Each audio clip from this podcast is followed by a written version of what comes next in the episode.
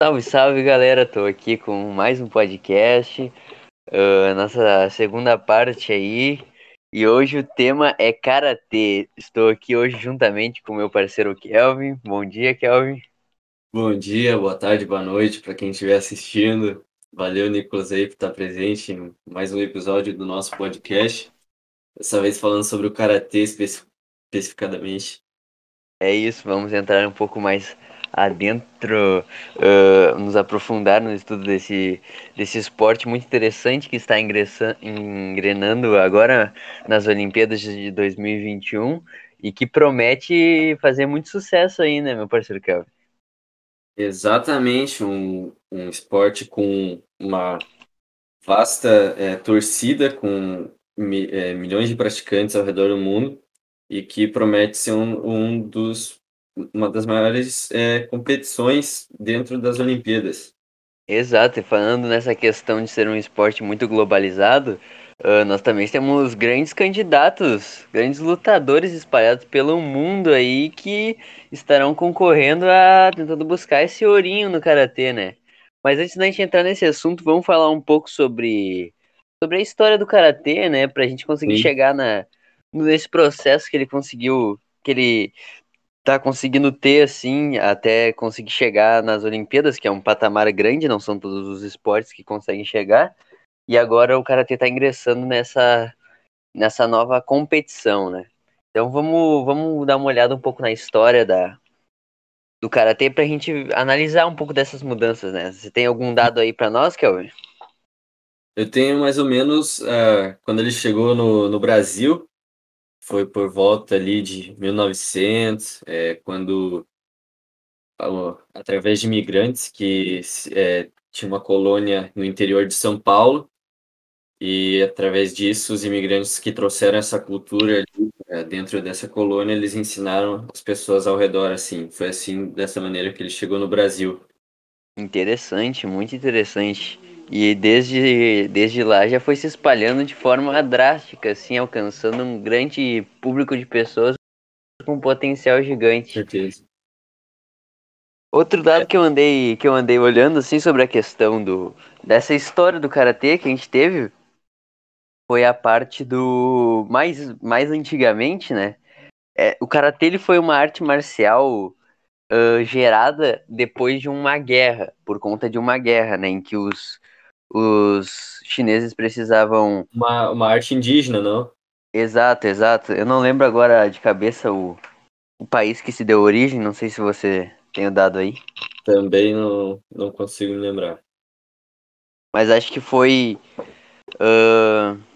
Bom, não lembro aqui de cabeça o, o lugar que se deu origem, mas foi, foi por conta de uma guerra. E até por isso é uma, uma luta em que a gente consegue ver bastante uh, o trabalho da defensividade e da ofensividade. No...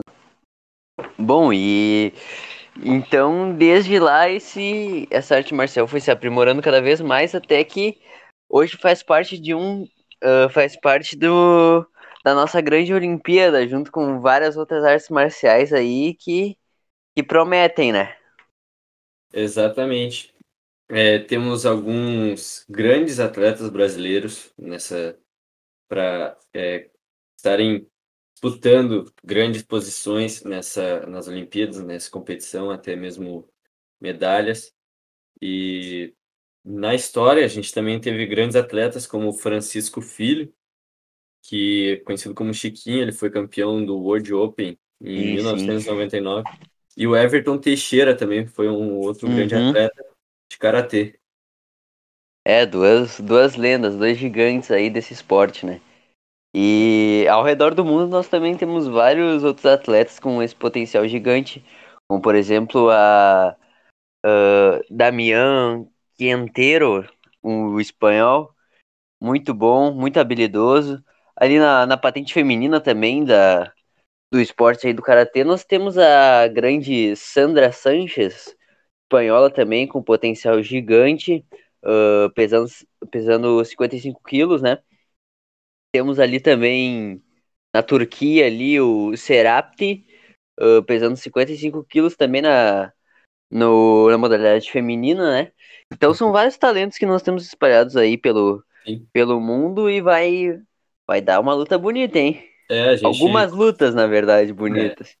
A gente consegue até mesmo perceber ou é, deduzir até mesmo a, que o karatê é um esporte de muita velocidade e até por conta disso os atletas têm até mesmo uma faixa de peso assim inferior é, uhum. se levar em consideração alguns outros esportes de combate assim muitos deles é sim sim.